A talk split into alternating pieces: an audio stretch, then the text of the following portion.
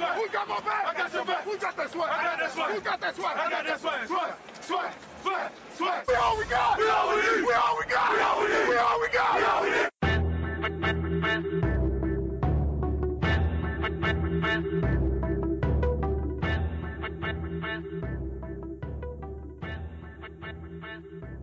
Bem-vindos a mais um podcast da página 12 Man Brasil, onde nós vamos analisar o que aconteceu nessa semana do Seattle Seahawks. Eu sou o Rodolfo, administrador da página, e aqui comigo mais uma vez o Felipe. Fala aí, Felipe. Fala galera que curtiu o Seattle Seahawks, tudo bom? Como vocês estão?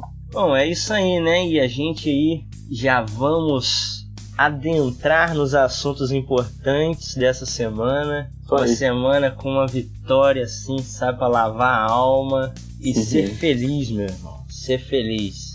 Aquela vitória que depois que o jogo acaba a gente respira fundo, né? Ufa, amém. É. Que olha que jogo, viu? Aquela vitória que tira um peso da alma. Mas vamos começar falando do review da semana, que são aí os updates de lesões e as notícias que a gente tem. E aí, o que, que a Bom. gente tem de novo aí, Felipe?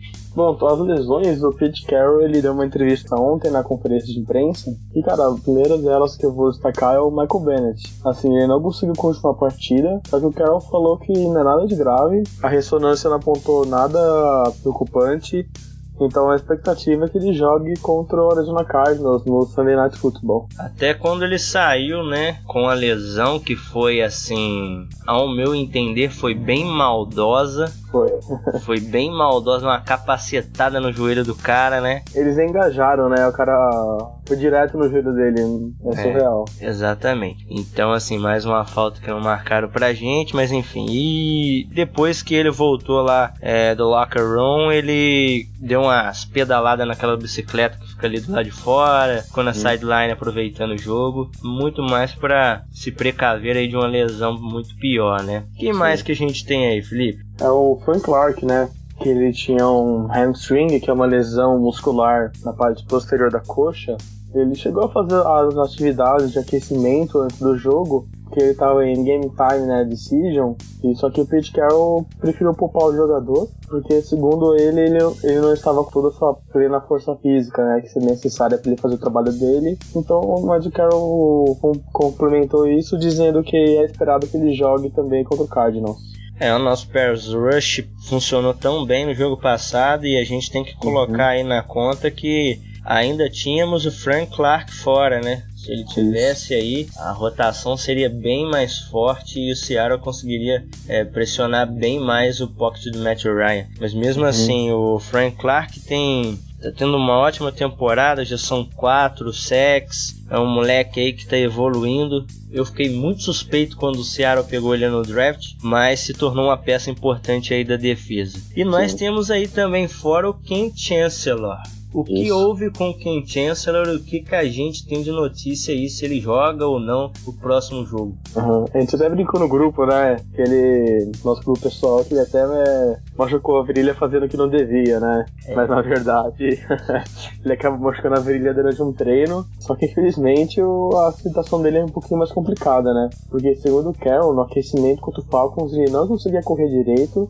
Então o status para ele contra o Cardinals é questionável, né? 50% de chance de jogar e não jogar. Meu Deus, deem uma injeção nesse menino, não quero ver o McRae sofrendo de novo. É difícil colocar totalmente a culpa no McRae, que a gente vai falar aí sobre o review do jogo. E cara, quando você faz os áuribos, né, entre a secundária, você faz o áuribo com Ken Chancellor, Thomas e Sherman, eles fazem o áuribo ali, todo mundo entende na hora. Pro pra um cara que é reserva, né, quase não tem repetição time principal é difícil. E o McRae ele entra exatamente para ser coberto pelo Ken Chancellor quando eles estão em formação de dime, né? Então assim, moleque ficou meio perdido ali naquela hora. Isso. Bom, o do Kent Chancellor é isso, só que preocupante é o Luke Wilson, né? No segundo touchdown do Christine Michael, ele caiu com tudo, com, batendo capacete no joelho dele, e não conseguiu andar, foi levado de maca, né? Naquele carrinho. E o Carol falou que a lesão acredita ser um pouquinho mais complicada e não tem uma uma data para ele voltar a jogar, por enquanto. É, foi complicado, eu vi o lance, parece que deu uma torção no joelho, pode ser algo bem ruim e a gente pode perder o Lucky Wilson aí por um tempo. É, a grande definição é que se a gente perder o Lucky Wilson, se o Nick Vennett vai estar tá pronto, né? Porque a gente esperava que o Nick Vennett já estivesse em ação nesse jogo e parece que ele não entrou em nenhum snap. É, eu acabei essa semana acabei não conseguindo acompanhar a snap count do time, né? Que sempre é liberado depois. Mas, cara, se, se, eu vi ele, foi tipo Special Teams, olha lá. Eu não me lembro de ter acompanhado ele, não. É, eu também não me recordo de ter visto uma jogada com ele e, e até acompanhando, como o pessoal sabe aí no Twitter, eu, durante a partida eu vou dando os lances lá pro pessoal que uhum. às vezes sai e quer saber quanto que tá o jogo. Alguns americanos estavam perguntando se alguém estava vendo o Nick Vennett no jogo. Acho que realmente ele ou foi poupado aí ou participou muito pouco mesmo. Mas a gente ainda tem o Brandon Williams, uhum. que está fazendo aquela função de fullback ali, né? Então, assim, vai ter que ir segurando as pontas aí e a gente torce para que o Lucky Wilson, que é uma peça muito boa aí que o Seattle tem, que ele possa se recuperar e voltar em plena forma. Isso aí, só complementando o que você apontou, Rodolfo, o Nick Vance teve três snaps e só que dois foram com special teams, né? Ou seja, que é de que é de field goal a função dele, de bloquear. Ou seja, praticamente não se viu o menino em campo, né? Exatamente, não foi visto. Isso aí. Procura-se. Nick Vennett, coloque um cartaz por aí e vamos ver se achamos. É, agora com a lesão do Luke Wilson, talvez ele, ele conseguirá ver mais jogo. E a última, né, é a do Wilson.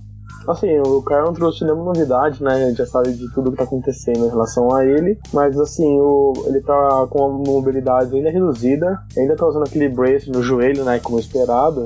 Uhum. E aquelas botinhas lá que ele. Aquelas botinhas de OL na, nos tornozelos. Mas ele vem melhorando cada dia a performance dele. Então eu não, não de verdade, não tô muito preocupado. Ele até tem arriscado, arriscado correr um pouquinho, né? Fazer uns scrambles quando ele não encontra jogada, mas tá jogando cada dia, em breve ele vai estar 100%. É, a gente viu ele dando algumas corridas aí, mas dá pra ver nitidamente que não tá com a mesma velocidade, também não tá com a mesma segurança de tomar uma pancada ainda, né, e piorar a situação. Então, a gente espera que o Russell possa estar 100%, porque se a gente tiver um time é, 100%, né, o Lockett também, a gente até posso ter esquecido de mencionar o Lockett, porque o Lockett já jogou jogo passado, mas o Lockett também dá para ver claramente que ele ainda não tá 100% e essa é, galera toda 100% vai ser um ataque muito bom. É, os retornos dele, cara, a impressão que eu tenho é que ele tá correndo em câmera lenta, sabe? Não consegue fazer a mesma jardagem, como a gente costuma dizer,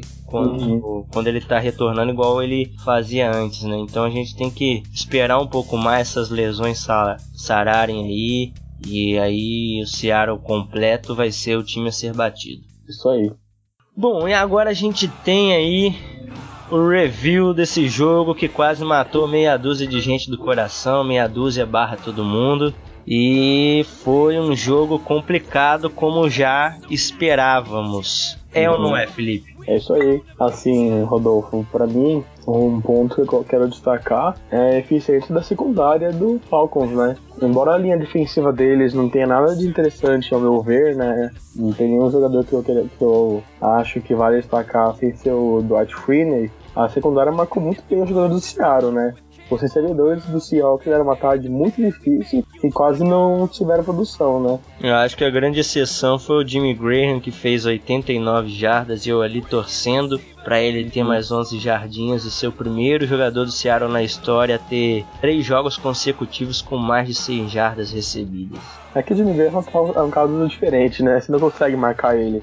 Ainda mais quando o Wilson manda aquele balãozinho lá que só o Tarente consegue pegar. Tinha um amigo meu que mora em Seattle que ele tava mandando assim: joga pro alto e manda o Jimmy Graham pular, meu irmão. Que esse negócio vai dar certo. Porque uhum. era basicamente isso. Qualquer bola no Jimmy Graham era first down, era jogada longa. Então, assim, dava para ter utilizado ele um pouco melhor aí. Mas a gente fala disso talvez um pouco mais pra frente. Você falando da secundária do Falcons, eu lembro aqui também do Dale Jones, né? Deion Jones, que é o linebacker aí do, do Atlanta Falcons. Um moleque fecha todas as portas e a gente quase não viu nenhuma corrida muito expressiva do Christine Michaels. Christine Michaels produziu muito pouco em jardas terrestres, eu particularmente achei. Achei que o jogo corrido de Seattle tá com o pé atrás danado e o Christine Michael, até escrevi isso no post lá da semana, que ele tá precisando ter uma noção melhor de da onde está a linha do first down. Porque ele uhum. ficou a uma jarda do first down, foi até aquela que depois gerou um punt, e ele não esticou a mão. Se ele estica a mão, era first down. Então, assim, uhum. é complicado, né? Então tudo no Seattle precisa funcionar para a gente ser campeão, porque nós vamos enfrentar times muito fortes. A gente vê um Vikings aí muito forte, a gente Sim. vê um Cardinals aí meio que renascendo, enfim, é, vai ser complicado essa divisão aí. É, um, um, destaque que eu vi, cara, é o Seattle quase anulando o ataque terrestre do Falcons, né? E quando eu digo terrestre, eu quero dizer com os running backs, que eles também saem muito para receber passe, e eles quase não fizeram essa jogada, né? Que quando o running back sai na flat para receber passe, eles quase não fizeram isso, e quando tentaram não foram bem sucedidos, né? O Coleman e o, e o Freeman tiveram uma tarde bem abaixo da, da expectativa, né? Uhum. Algumas pessoas até falaram que aquela velha crítica ao Deshaun Shed, né, que sempre sobra pro Deshaun Shed, mas o Shed desviou vários passes que foram lançados por esses caras. Uhum. Se, eu não, se eu não estou enganado, teve uma ali no Field que era a recepção certa do Tevin Coleman, apareceu uma mãozona do Deshaun Shed lá para desviar a bola. Então assim, foi muito importante essas marcações que o Seattle fez suprimiu o jogo do, do Falcons, né? diminuiu bastante a intensidade do jogo do Falcons. Eles partiram então pro jogo aéreo, né? É, no, eles perceberam que o jogo terrestre funcionar, então partiu o que eu esperava, né? Se fosse um tiroteio, os dois lados explorando ataque aéreo. Só que não dá pra culpar o deixar o Shed quando ele é queimado pelo Julio Jones, né? Que, tipo, fala sério, nada além do esperado, né? Amigos, queridos amigos do 12 Man Brasil, o Julio Jones queimou o Richard Sherman. Imagina o que ele faz com o resto da nossa secundária, tirando o Thomas. E é, o Earl Thomas também, se pegar na corrida ali, não pega, o cara é muito rápido.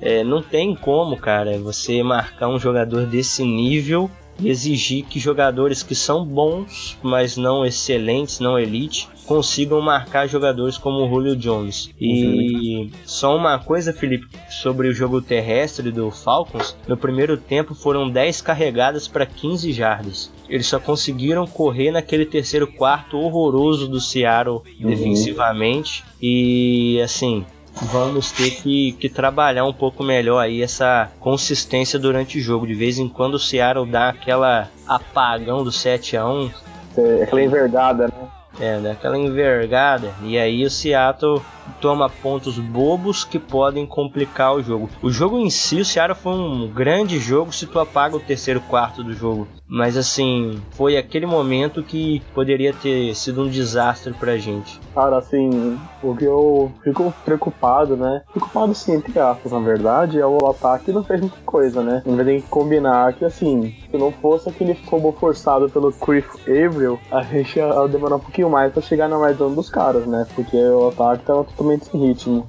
Sim, começou muito fraco, começou muito devagar, uhum. mas assim, o Doug Baldwin foi muito pouco acionado. Jermaine Curse, eu não sei nem se ele estava no campo, porque ele recebeu uma ou duas bolas ali. E assim, Tyler Lockett a mesma coisa. Então assim, parece que nossos recebedores não estavam não, não no jogo e o jogo corrido também não funcionou porque os linebackers deles é, funcionaram muito bem. A verdade é que apesar de não ser uma defesa que assusta, né, que nem a gente disse é, no podcast passado, é uma defesa uhum. que ela consegue é, se encaixar bem contra os outros times e aí limitando aí os outros times. E a gente tem que lembrar sempre que Christine Michael tem feito um excelente trabalho, mas ele não, para mim ele não é um running back 1. É, talvez não seja realmente. Eu quero mandar um destaque, cara, uma jogada no end drive do Wilson era uma terceira para duas jardas. Ele tava no shotgun, recebeu a bola e tal, do snap.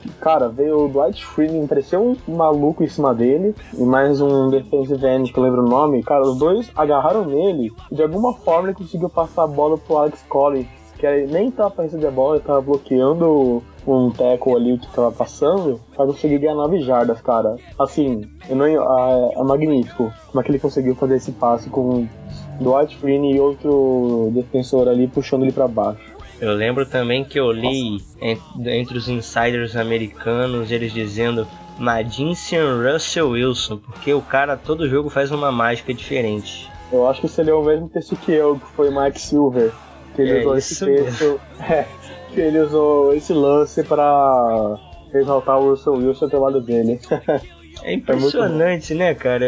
Aquilo uhum. ali com certeza era um, um sec e o cara consegue transformar uma jogada. Eu lembro se tu lembra é, no início de carreira do Russell Wilson, teve uma jogada que ele tava caindo porque o defensor empurrou ele, ele já quase no chão lança uma bola pro Zack Miller. Aquele lance também vai ficar na memória, cara, porque... Cara, assim, eu não vou lembrar de cada lance específico, porque assim, parece que cada, cada jogo ele faz um negócio que tipo, ninguém acredita. Ah, na temporada passada, eu não vou mentir pra você, acho que todo jogo ele fez, o Lions, um teve um Lions que ele fez um rollout, né, numa, num play action, que ele lançou contra o movimento do corpo para ganhar 50 jardas. Contra o Cardinals, ele fez um shift arm e lançou um balãozinho pro Doug Bob para ganhar 45 jardas. E assim, cara, todo jogo ele faz uma coisa assim que, tipo, os insiders e quem acompanha fica de queixo caído. Russell Wilson é o Russell Wilson, né? Ainda tem aquela, aquela jogada contra o Vikings, meu amigo. Ah, não, aquilo lá não dá. Aquilo desculpa, aquilo lá não dá. Aquela não, não é normal, é de outro não, planeta. Não, aquilo lá não é de humano, não. O cara vai pegar o fumble, quando ele tá querendo pegar o fumble, ele, olha pra frente vê o que tá acontecendo. Quem faz isso, velho? Ninguém. Quem faz isso? Só sério. Russell Wilson.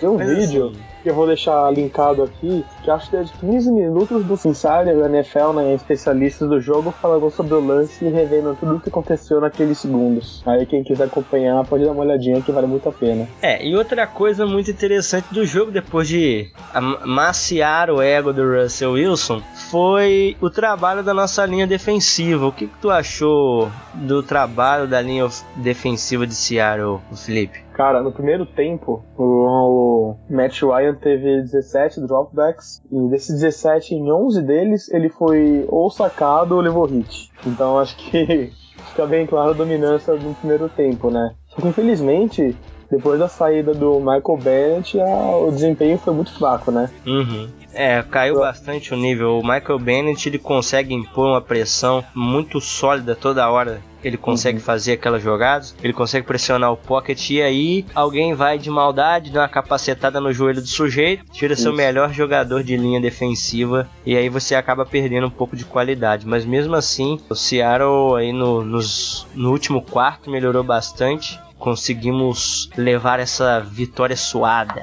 Isso aí. Acho que foi isso, né, Rodolfo? A gente já conseguiu abranger boa parte do que aconteceu, né? Eu só queria mais um ponto. Fala aí. Aquele PES Interference. E aí? A polêmica. Então, Rodolfo, na sessão de perguntas, o Dário Lima perguntou sobre isso e, cara, não tem o que falar. O Richard Sherman foi extremamente inteligente, porque daquele ângulo, o juiz não tinha como ver nem o que tá no, na endzone, no fundo, nem o que tá na lateral foi um pé de interferência, claro. Só que assim, o cara que tava lá atrás não tinha como ver, porque o Sherman tava na frente do braço do Johnny Jones que ele puxou. Pro outro juiz, o Thomas tava fechando junto, então não tinha como ver. Entendeu? Então foi um de interferência muito bem executado, né? Se você olhar dessa forma. Se você olhar que o, que o assalto ao Falcons foi bem feito, foi. Isso. Só que assim, teve nessa mesma jogada, teve duas faltas de illegal use of the hands, né, hands to the face do Falcons, e os juízes não marcaram, né. Uma delas, inclusive, foi do Julio Jones, logo na saída da linha de scrimmage, que empurrou o Sharon pelo capacete, né. Lembrando, o Steve Army só, você só pode fazer quando toca bola, né, sem a bola você não pode fazer, né, Rodolfo. É, e tem também aquela questão de que cinco primeiras jardas pode ter contato mas o contato é corporal, gente. Não pode meter a mão na grade e empurrar. Você faz com que o seu adversário perca o equilíbrio, perca a noção de espaçamento. Porque foi claro ali que o Julio Jones deu uma empurrada no, na grade do capacete do Richard Sherman. O Richard Sherman ele quase cai, Sim. na jogada. Talvez se ele caísse, até as pessoas tivessem visto que aquilo foi uma falta, mas como ele se recuperou e continuou atrás do Julio Jones, é, meio que passou batido. Então, assim, foi falta e as duas faltas se anulariam. Agora, a minha Isso. questão é que eu não sei, talvez o Felipe saiba, é que também houve uma falta de é, uso ilegal das mãos no Cassius Marsh. É, o jogador de linha ofensiva do, do Falcons usou esse recurso porque o Cassius Marsh ia passar direto, ia meter-lhe um sec monstruoso no Matt Ryan e a gente ganharia. Então, assim, eu não sei se duas faltas pro Seattle anularia só uma de cada lado e uma prevaleceria, porque eu sinceramente não conheço é, a regra para essa questão. Então, Rodolfo, é, ontem no abrir jogo da ESPN, eu fiquei extremamente irritado com o enfoque que o Everaldo Marques deu para essa jogada, né?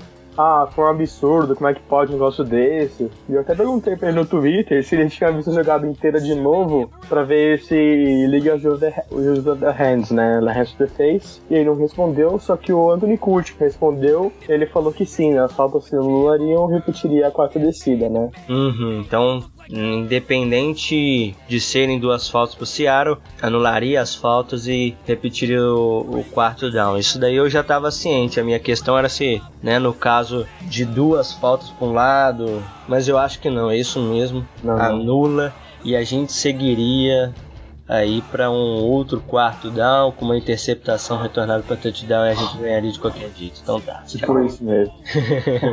Acho que é isso, né? É, acho que é isso mesmo aí que tinha para falar do jogo. Só dar um adendo aqui. Parabéns, linha ofensiva. Beijo para vocês, seus gordos malditos. Tipo isso mesmo.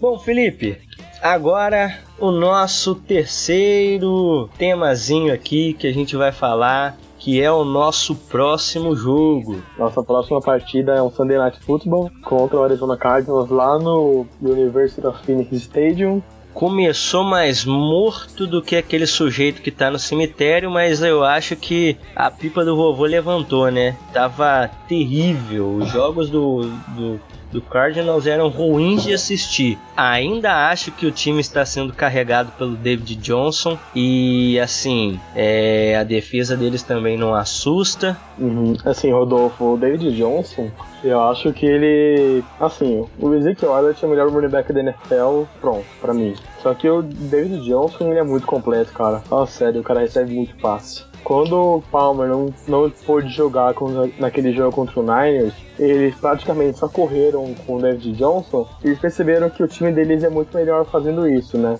Tanto uhum. é que na última partida de ontem à noite contra o Jets, o passe mais longo do Palmer foi de 13 jardas. E fora isso, eles só correram com a bola. É, David Johnson, no terceiro quarto, tinha três touchdowns, cara. Eu nem sei que fez o quarto, deve ter sido ele também, francamente. Não, eu olhei os stats hoje de manhã só para ver o que, que, tinha acontecido. Ele marcou três touchdowns. Fiquei preocupado com o meu fantasy. Levou uma surra, né?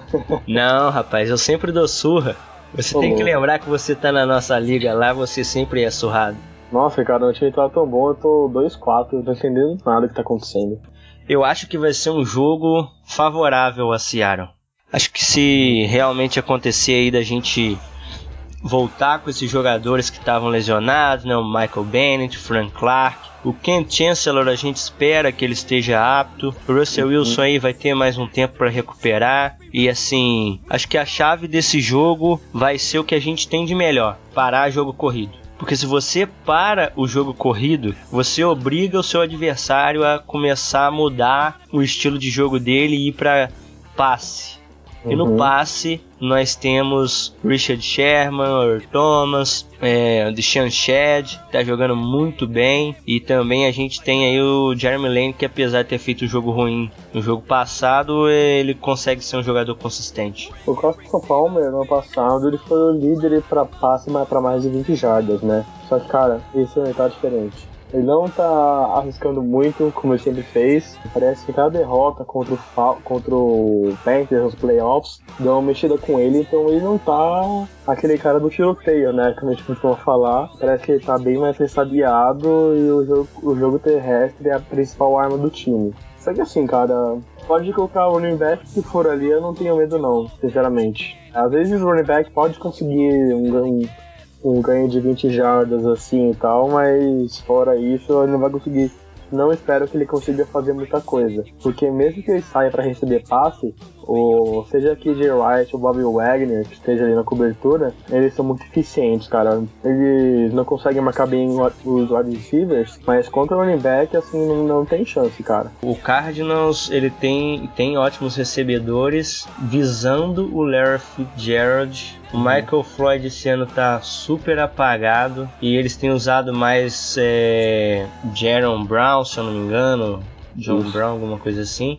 É, o, o, John Brown tá apagado, eu esperava que ele fosse melhor esse ano, mas ele tá apagado. Então quem tá recebendo passe que não seja Fitzgerald e David Johnson tem sido o Jaron Brown mesmo. É, então assim, o que a gente percebe é que um time que está enfraquecido e vendo o jogo ontem eu não vi muito porque eu tinha que dormir cedo, que hoje estou lotado de prova, mas assim, uhum.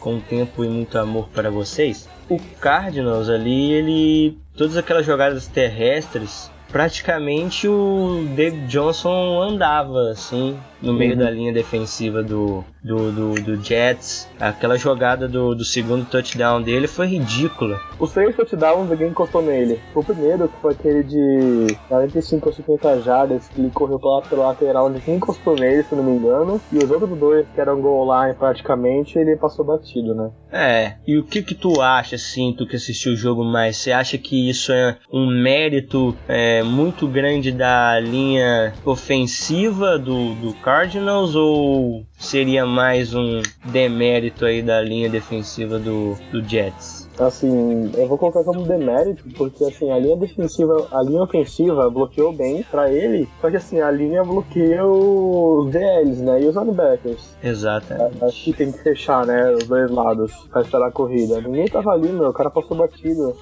Assim, não importa o quão efetiva a sua linha ofensiva seja. É claro, a não ser que você já seja Dallas ou Oakland. Mas quando o cara passa batido assim, não tem como você colocar a culpa em alguém que não seja linha defensiva, né? É, ficam muitos gaps e os caras não fecham espaço e acaba que o cara tem a maior tranquilidade do mundo para fazer isso. Então, uma coisa que o Seattle com certeza vai assistir durante a semana, vai preparar um game, um game plan para isso. Lembrando que a gente teve um, um, um jogo espetacular do Bob Wagner ali de middle linebacker. KJ Wright foi um pouco apagado, mas mesmo assim é um jogador muito importante. Então nós temos bons linebackers para fazer essa função aí e temos muita chance de ganhar. E se a gente ganha do Cardinals, a gente abre três jogos de vantagem. Isso eu acho que seria o mais importante e o mais interessante pra gente agora, né? Sim, além de ganhar do Cardinals e manter essa distância deles, né, na, na nossa divisão, é importante para manter esse winning strike, né? Que é essa sequência de vitórias, que atualmente estamos com três, né? Depois de perder pro Rams. E mesmo que alguma unidade não desempenhe bem, é sempre importante manter esse ritmo, né? E sempre ganhando para você ir adquirindo confiança. A gente vai viajar para New Orleans para pegar os Saints, que é um time bom, pode surpreender a gente no ataque. Depois a gente recebe o Bills em casa, que assim tem jogado muito bem. O front seven esse ano tá espetacular. E depois, cara, eu assim amo meu time, confio muito, mas a gente vai viajar para New England e eu não espero que nenhum time consiga vencer o Patriots em casa esse ano mais. A gente tem essa sequência interessante de jogos, então é bom a gente conseguir ganhar do Cardinals, deixar todo mundo animado, né? para continuar a sequência. É, é importante manter uma confiança, até porque se a gente conseguir aí passar o Vikings, que eu acho que dá, não sei se o Vikings vai continuar essa sequência monstruosa, né? A defesa está uhum. carregando bem. A gente poderia pegar a Seed 1 aí, a Seed 2 e ter uma semana de folga nos playoffs e não pegar o Wild Card, que eu acho que seria muito bom para Seattle. Costuma no final da temporada você ter alguns jogadores machucados e essa semanazinha aí te dá um alívio para algumas pessoas voltarem e aí você ter o time saudável. É, acho que assim, eu tô vendo aqui a. Já que você comentou, eu tô vendo a agenda do, do Vikings, cara. Ele tem. Olhando os adversários, cara, acho que eles têm no máximo um ou dois jogos pra perder, francamente. Uhum. Eles têm, eles têm, tipo, dois jogos contra o Lions e dois jogos contra os Bears. Que eu acho que eles vão ganhar tranquilo. E um jogo contra o Packers. Que o Packers esse ano tá uma merda, né? Francamente, acho que eles vão ganhar de novo lá no Lambeau Field. Mas é isso, eu acho que de qualquer maneira, né? Não tem que ficar olhando dos outros, mas eu acho que o Seattle consegue uma seed número 1 um, número 2 esse ano. É, eu acho que isso é, é, muito importante, né? A gente fala assim também, né, Felipe? Ah, o Green, o Green Bay tá, tá ruim, alguma coisa assim.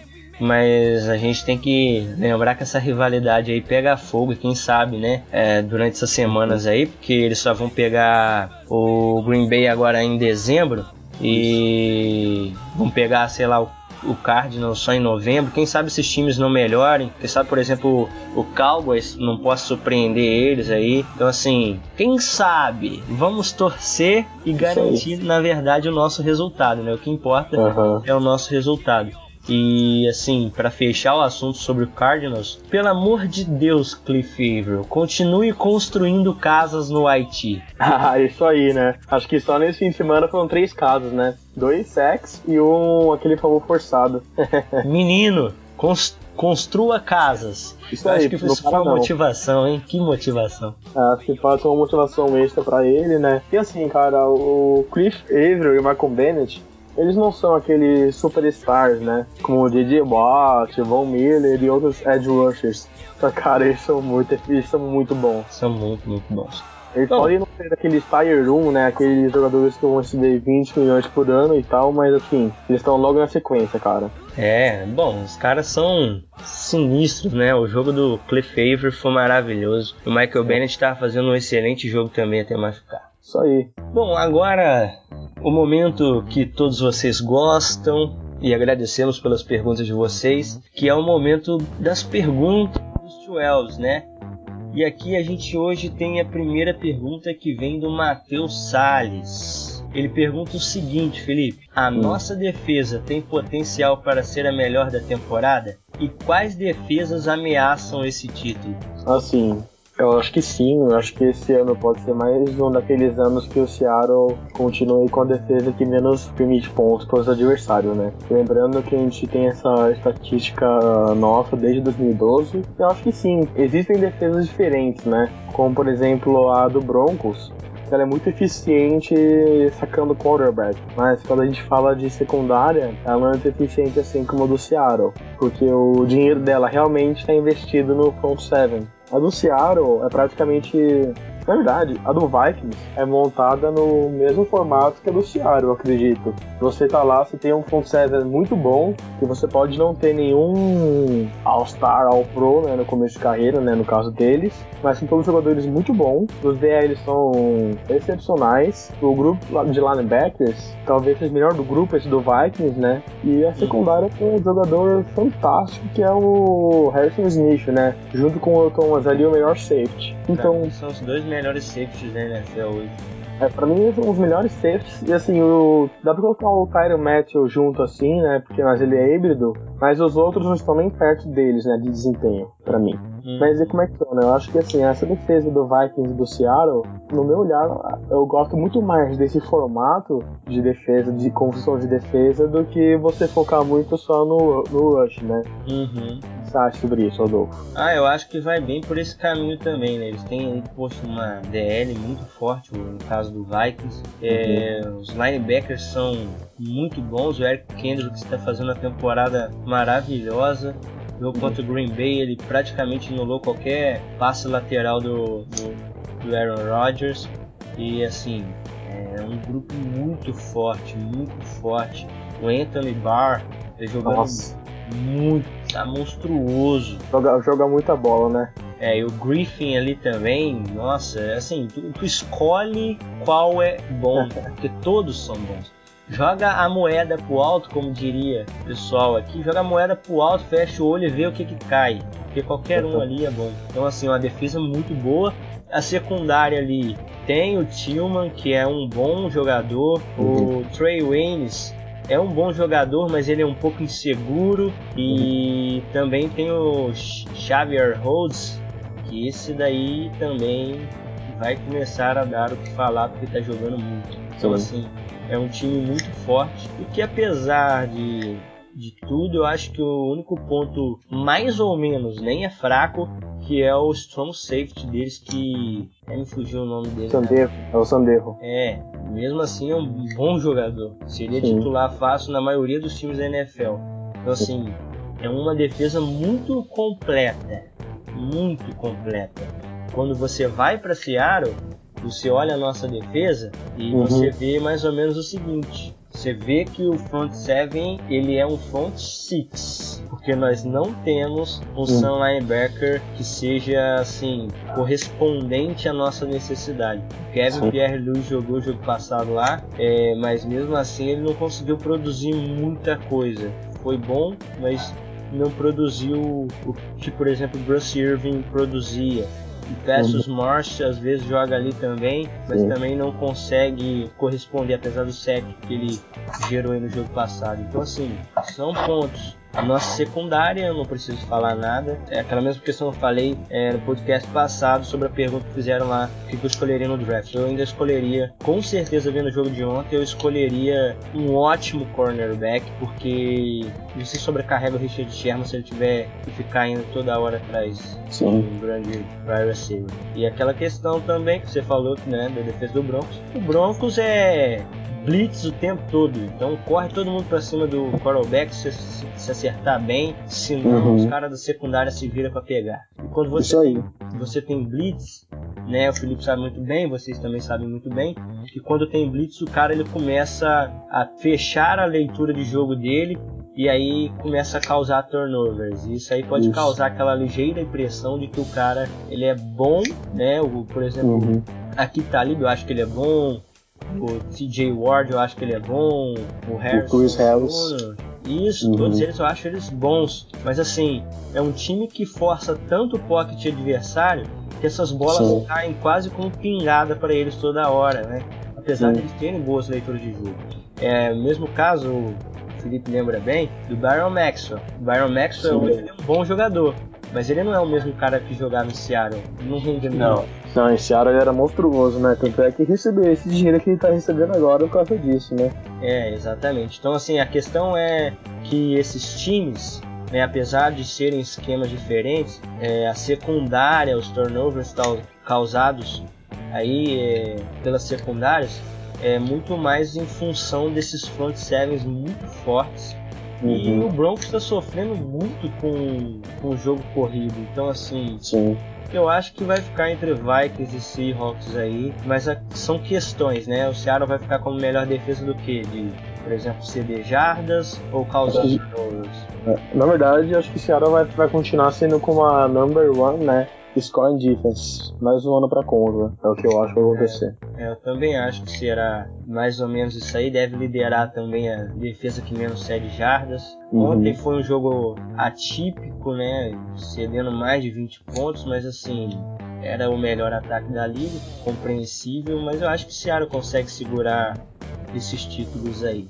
Bom, a segunda pergunta vem do Derek Rodrigues ele manda essa aqui. Segura a bomba, Felipe. Nossa Bora. OL está melhorando ou é apenas uma ilusão? Assim, o óleo do Seahawks, cara, historicamente, pelo trabalho do Tom Cable, como ele funciona, né, o método dele, é que assim, ele pega esse monte de tranqueira que nós, nós chamamos de linha ofensiva e com o treinamento no decorrer da temporada ela vai melhorando. Só que esse jogo contra o Falcons não é muito parâmetro, né, porque, como eu falei no último programa, para mim aquela linha, linha defensiva deles não assusta ninguém, né. Então eu não, não tenho que guardar mais jogos mas o último jogo contra um bom pass rush foi contra o Jets e eles tiveram bom desempenho. Vamos aguardar aqui, daqui a pouco a gente vai enfrentar o, Arizona, que tem uma DL boa, e o Bills, que tá com um pass rush esmagador, né, Rodolfo? É, são defesas aí que vão dar trabalho pra gente poder testar, né, realmente essa linha ofensiva aí. Mas apesar uhum. de tudo, ontem foi um, um bom jogo da linha ofensiva. Eu só acho que está sendo muito contrária à filosofia do Seattle. A gente está conseguindo proteger muito o pocket, que é bom, amém? Uhum. Mas a gente não está conseguindo abrir espaços para o jogo corrido. Ontem eu estava lendo um artigo né, sobre o jogo e assim, vamos pôr aí, o Christian Michael gerou, sei lá, 52 jardas e dessas 52, que eu acho que na verdade foi 62, dessas 62, 58 foram após o contato. Ou seja, É. tava tendo espaço para correr. É, então, assim, ele chega na linha de scrimmage e já tem jogador ali, né? Então, ele quebrar o tackle e co- conseguir jardas após isso é um trabalho dele, né? A linha ofensiva não ajuda o cara. É, exatamente. Então, assim, é fogo, né, cara? Porque a gente precisa muito desse jogo, desse jogo corrido. E se ele não acontece, você sobrecarrega aí é, os wide receivers. E o próprio Falcons vendo isso, eu acho que foi até muito por isso, talvez, que a gente não conseguiu gerar tanto é, no jogo de passe. Porque eles conseguiram perceber que eles estavam conseguindo parar, é, parar ali é, as corridas do Christian Michael. E assim, ficou um pouco meio disperso o jogo. Eles começaram a marcar na secundária, deixando ali só os linebackers para segurar esse jogo corrido. Um ponto positivo que foi que, sei lá em quantos anos, acho que já mais de 5 anos, esse foi o primeiro jogo que o Russell Wilson toma só um sec. Realmente. Foi o Então- único jogo em 5 anos, desde que o Russell Wilson entrou na NFL, que toma só um sec. Se você olhar essa classe de 2012, né? Russell Wilson, Andrew Luck, Ryan Tannehill e o RG3, cara, são uns quarterbacks que apanham demais, né? todos eles só, só levam pancada, todos os jogos. Uhum. Então só o sec é uma marca impressionante. É muito impressionante, né? Levando em conta esses números. Por exemplo, a gente tem 10 sacks na, nas seis primeiras rodadas dessa temporada. Ano passado era 22. Uhum. Um Então a contagem tá. A contagem tá muito favorável, né? Tá favorável. Favorável. A única pena é que o Russell Wilson tinha machucado, né? Ele tá 100% saudável. Mas assim, eu, eu vejo uma melhora, mas eu acho que eu vou até um pouco já aproveitar a circunstância aqui, Felipe. Uhum. É, daquela pergunta de semana passada sobre o que fazer no draft. Eu agora com certeza não iria de OL no first round e pensaria no segundo. Eu iria com certeza de cornerback ou linebacker. Porque eu acho o Ah. seguinte, cara, é, tá, tá se mostrando uma consistência. E você tem ali o Reason Jumbo ainda pra jogar, o Você tem peças para serem desenvolvidas, né? é, você tem peças para serem desenvolvidas. É o mesmo caso que aconteceu com o Mark Glowinski, ele tá jogando muito bem. Assim, se eu Seattle, eu ia meio que tentar ali pegar no mid, no, no mid round, porque é, realmente você não vai ter bons tecos aí no primeiro e segundo round. Só aqueles que eu citei, eles vão sair ali no top 20 e o Seattle vai ficar pegando jogadores ruins. Não, então o. Seattle tem que apostar em jogadores que ele pode desenvolver e possam suprir a nossa necessidade. Bom, a última pergunta veio do Gustavo Almeida e ele manda assim: Russell Wilson, sem estar 100%, não é muito arriscado? Deu para perceber em algumas corridas que ele está tendo dificuldade. E aí, Felipe? Assim, arriscado sempre é com aquela linha ofensiva. Que tem dia que tá boa, tem dia que tá medíocre, né? Mas assim, se ele tá conseguindo entregar jogadas, né, sem precisar se esforçar muito na corrida, então pra mim tá valendo, sabe? Se ele não tem que forçar muito o joelho para fazer scramble, né? Só quando é o último caso ele consegue lá o first down e tal. Então pra mim tá de boa, sabe? Eu, eu aceito normal. E assim, se ele jogou contra o Jets, que ele tava acabado, né, de, de, de detonado, de, de dor, né, por causa do joelho, então acho que assim, ele consegue jogar e consegue efetuar o papel dele. Então é esperar a melhora dele, né? Essa bye week ajudou bastante nisso, que ele vai melhorar durante o restante da temporada e vai voltar a fazer aqueles scramble moves com mais frequência para ganhar aqueles first downs. É, algumas jogadas a gente percebe até que, poxa, dá pro Russell Wilson correr, mas a gente tem que. A gente Uhum. lembra, né, que ele não, não vai conseguir chegar lá, que ainda falta Isso. velocidade. Então, o Russell quando estiver saudável, ele vai ser muito mais perigoso do que ele está sendo agora. Sim. E a gente vai ter um ataque que, para o adversário marcar, vai ser complicado. Você tem armas como o Jim Graham, você tem o Joe Baldwin, você tem aí o Tyler Lockett, que é muito rápido para joga fazer jogadas em profundidade. Sim. O próprio Curse ali em jogadas rápidas pelo meio. Você vai ter aí o Thomas Rawls quando voltar. O Alex Collins fez um ótimo touchdown. Uhum, é, sim. E aquela, foi o segundo touchdown no Seattle. É, o CJ Prozais, enfim. Temos um, um, bom time aí no ataque. Quando é, o pocket estourar, né, o Russell vai ter como escapar, porque agora ele fica um pouco limitado. Apesar uhum. de os adversários não não estarem conseguindo tocar muito nele, né? O sec do jogo passado, por exemplo, veio de uma blitz do cornerback Desmond Trufant. Saudade do Marcos Trufant, parente dele. Então, Sim. assim, ele vai ser muito mais perigoso, muito mais eficiente e a gente vai conseguir sim ter aí, quem sabe, uma temporada 15-1, né? Eu vou expectativa alta. Essa é a nossa expectativa e eu acho que Seattle tem capacidade para isso. Principalmente depois uhum. que a uhum. linha ofensiva mostrou uma evolução. Então, assim, rumo ao Super Bowl.